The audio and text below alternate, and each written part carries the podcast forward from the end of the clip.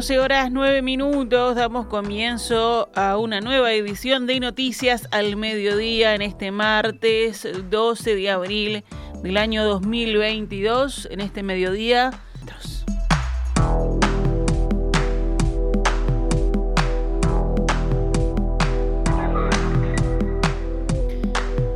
sector Ciudadanos del Partido Colorado presentó esta mañana al presidente Luis Lacalle Pou una serie de propuestas para bajar precios de alimentos y atender a los sectores más vulnerables de la sociedad. La reunión fue en Torre Ejecutiva y por Ciudadanos llegaron los ministros Adrián Peña de Ambiente y Fernando Matos de Ganadería, Agricultura y Pesca. Las propuestas buscan dar una respuesta a ciertos sectores que son los que se ven más perjudicados por el aumento de precios de los productos de la canasta alimenticia, según informó el sector del Partido Colorado. Entre las ocho propuestas que se presentaron se destacan el aumento de las asignaciones a través de tarjetas de Uruguay Social y el BPS Prestaciones de forma inmediata en un monto equivalente al incremento de los precios de los productos de la canasta básica. Incrementar también el monto de la asignación TUAP al doble de su valor actual por el periodo de emergencia de aumento de precios mencionado anteriormente. Respaldar la medida de ampliar el elenco de productos con reducción total del IVA. Según el texto de Ciudadanos, la cantidad de productos debería ser lo más amplia posible y la definición de la canasta de productos deberá contar con la opinión del Ministerio de Salud Pública para fomentar una alimentación adecuada y saludable. Respecto al mecanismo de devolución de IVA, se recomienda la utilización de medios de pago electrónicos. Se propone también un ajuste extraordinario y anticipado de recuperación salarial que acompañe el aumento de precios coyuntural que atraviesa la economía.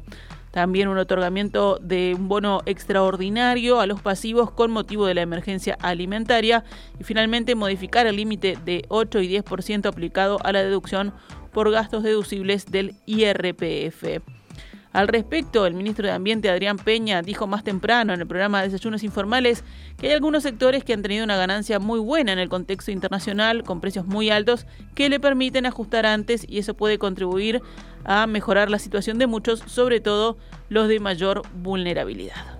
Lo que vemos es que hay algunos sectores ¿no? que han tenido, digamos, una performance muy buena por, lo que tiene que ver con, con el efecto de los precios internacionales altos que le permiten o que tienen espalda, digamos, para determinadas decisiones y bueno, pueden tener la posibilidad de ajustar antes y eso puede mejorar la situación de muchos. Y, fundamentalmente atender a, la situación de, los de mayor vulnerabilidad. ¿no? Tenemos este, más de un mes, digamos, de efectos sobre, sobre los precios y la, situación, entonces bueno, creo que hay un escenario para, para evaluar, para ver cómo puede venir y cómo podemos atemperar, digamos, determinados efectos. Este planteo que ahora hace Ciudadanos directamente al presidente de la República se suma al que elevó la Comisión de Hacienda del Senado. Con el voto de todos los partidos políticos, la comisión le envió al Poder Ejecutivo una minuta de comunicación en la que le pide que envíe un proyecto de ley para exonerar de IVA a 19 alimentos eh, de la canasta básica durante seis meses. El senador blanco Jorge Gandini señaló que el texto fue presentado por el líder de Cabildo Abierto, Guido Manini Ríos, y aprobado por unanimidad en la Comisión de Hacienda. Esta propuesta se hace por vía de la minuta de comunicación porque las exoneraciones impositivas son de iniciativa privativa del Poder Ejecutivo.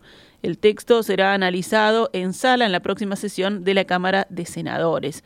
Los productos a los que se propone exonerar de IVA por seis meses son harina, azúcar, fideos, arroz, aceite, sal, polenta, pulpa de tomate, lentejas, porotos, leche en polvo, huevos, cocoa, café, avena, carnes vacunas, eh, distintos cortes como picada, paleta, osobuco y falda, pollo, cerdo y pan, flauta o galleta de campaña.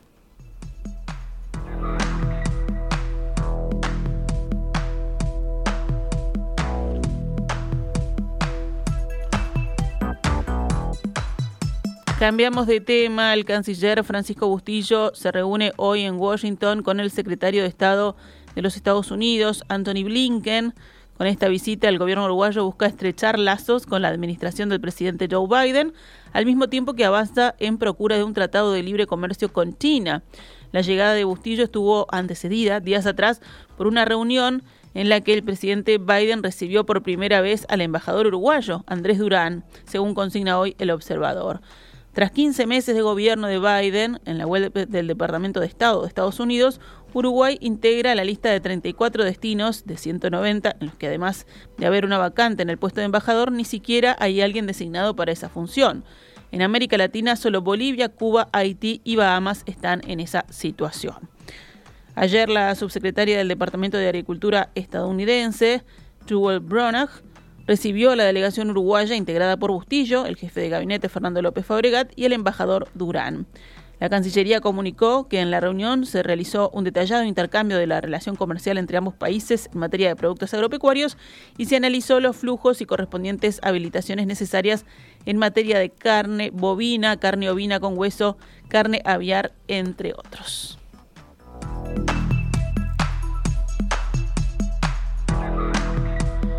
Cerramos el panorama nacional con otras noticias. Uruguay es el país con mayor población carcelaria de Latinoamérica, según el último informe de Amnistía Internacional. Estamos en una situación dramática en relación con el sistema penitenciario, afirmó Lucía Pérez, directora de Amnistía Internacional Uruguay. El sistema está agotado en su capacidad para dar respuesta, dijo. En condiciones sanitarias, en alimentación, se desafía al máximo al sistema para dar respuesta a eh, esta coyuntura, expresó la directora, y detalló que no hay que olvidar que el sistema penitenciario tiene un componente de sanción, pero también de rehabilitación, por lo que hay que buscar estrategias de medidas alternativas para solucionar el problema de hacinamiento. Según marcan las estadísticas del Instituto Nacional de Rehabilitación, el INR, una persona por hora entra a la cárcel y más de la mitad de los que ingresan son reincidentes. Las cifras oficiales, según informa El País, muestran que el año pasado fueron privados de libertad 9.671 personas. Nos vamos ahora al panorama internacional. Varias personas fueron baleadas hoy en una estación de metro en Brooklyn, Nueva York, en la hora pico, los bomberos encontraron varios dispositivos sin detonar. De acuerdo al reporte más reciente, consignado por The New York Times, al menos 13 personas resultaron heridas y 5 de ellas fueron baleadas como mínimo. Cerca de las 8 y 30, la policía recibió un llamado para la plataforma de la calle 36, donde pasan las líneas D, N y R por el barrio Sunset Park. Las autoridades del sistema de transporte metropolitano indicaron al diario que por ahora se desconocen las circunstancias de este ataque. Por otra parte, el New York Post informó que la investigación primaria apunta a que el atacante usaba un chaleco de obrero naranja o un uniforme del estilo, además vestía una máscara de gas y se fue del lugar tras perpetrar el ataque. Por ahora no está claro si este ataque se produjo a bordo de un tren o dentro de una estación, aunque todo apunta a que como mínimo se inició en el interior de un vagón. Imágenes distribuidas en las redes sociales muestran a varias personas heridas y cubiertas con sangre siendo atendidas en un andén de la estación de la calle 36 en Brooklyn, allí en el barrio Sunset Park, una zona con numerosa población mexicana. Fuentes policiales han dicho a medios locales que no se ha encontrado ningún tipo de artefacto explosivo activo o que presente riesgos. Las autoridades han pedido a los ciudadanos evitar la zona, donde se han desplegado numerosas ambulancias y unidades de policía. La gobernadora del estado, Katie Hochul dijo a través de Twitter que recibió un informe de la situación en Brooklyn y que los equipos de emergencia están en el área. La Casa Blanca dijo que el presidente Joe Biden había sido informado del incidente y estaba en comunicación con las autoridades neoyorquinas.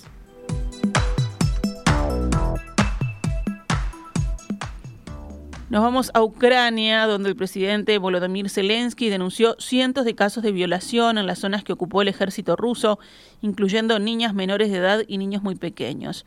En las zonas liberadas de los ocupantes continúa el registro y la investigación de los crímenes de guerra cometidos por Rusia. Casi a diario se encuentran nuevas fosas comunes, afirmó en un mensaje al Parlamento lituano por videoconferencia. Miles y miles de víctimas, cientos de casos de tortura, se siguen encontrando cadáveres en alcantarillas y sótanos, aseguró Zelensky. Se han registrado cientos de casos de violación, incluidos los de niñas menores de edad y niños muy pequeños, dijo Zelensky también en esta videoconferencia. Por su parte, el presidente lituano, Zitanas Nauseda, afirmó que es sencillamente imposible imaginar mayores horrores y lamentó que algunos países de la Unión Europea aún no se atrevan a decidir cuándo van a limitar las compras de petróleo ruso.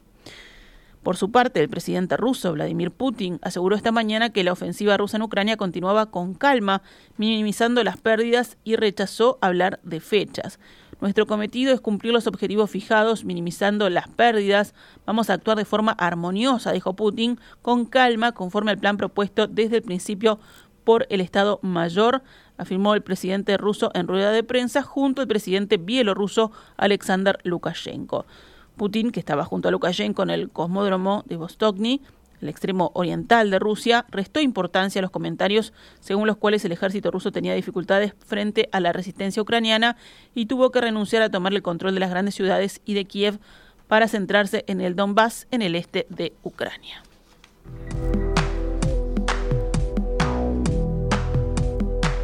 Finalmente, cerramos la recorrida en Reino Unido. La policía anunció hoy haber impuesto más de 50 multas en el marco de su investigación sobre infracciones a las reglas del confinamiento por parte del primer ministro británico Boris Johnson y el personal de su oficina en Downing Street. La policía ya había anunciado en marzo una primera serie de unas 20 multas sin revelar la identidad de los sancionados. El primer ministro y el ministro de Finanzas han recibido hoy la notificación de que la Policía Metropolitana tiene la intención de multarlos, informó una portavoz de Downing Street sin precisar más detalles.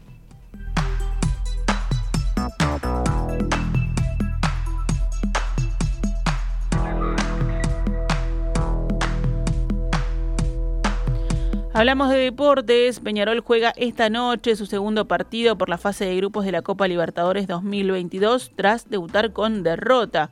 Será a las 21 y 30 horas el partido con Peñarol y Olimpia de Paraguay en el campeón del siglo. En el deporte local, Deportivo Maldonado derrotó a su escolta y se distanció en la punta de la tabla de posiciones del torneo Apertura, cumplida ya la octava de las 15 fechas. Así es que Deportivo Maldonado lidera la tabla con 19 puntos, lo siguen River Plate y Boston River con 14, Liverpool, Wanderers y Phoenix 13, Nacional, Danubio y Peñarol 12 puntos, Rentistas 10, Montevideo City Torque y Defensor Sporting 9, Plaza Colonia 8, Albion y Cerro Largo 6 y al fondo de la tabla Cerrito con 3 puntos.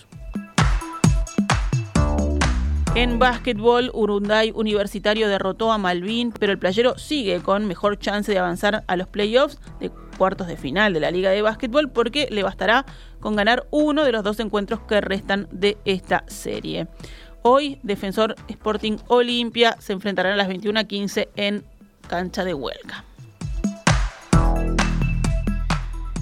Y sigue, siguen rodando las ruedas de la Vuelta Ciclista. Agustín Moreira del Club Ciclista Cerro Largo ganó ayer la cuarta etapa de la Vuelta Ciclista del Uruguay, que se corrió en dos partes, como les comentamos, en ruta del Lago Merín a Melo y la prueba contra reloj en la ciudad de Melo. Agustín Alonso del Club Ciudad del Plata lidera la clasificación general individual y su equipo está primero justamente en esa categoría, por equipos. Hoy se corre la quinta etapa, que será entre Melo y Tacuarembó. Son unos 199 kilómetros. Esta es Radio Mundo, 1170 AM. ¡Viva la radio!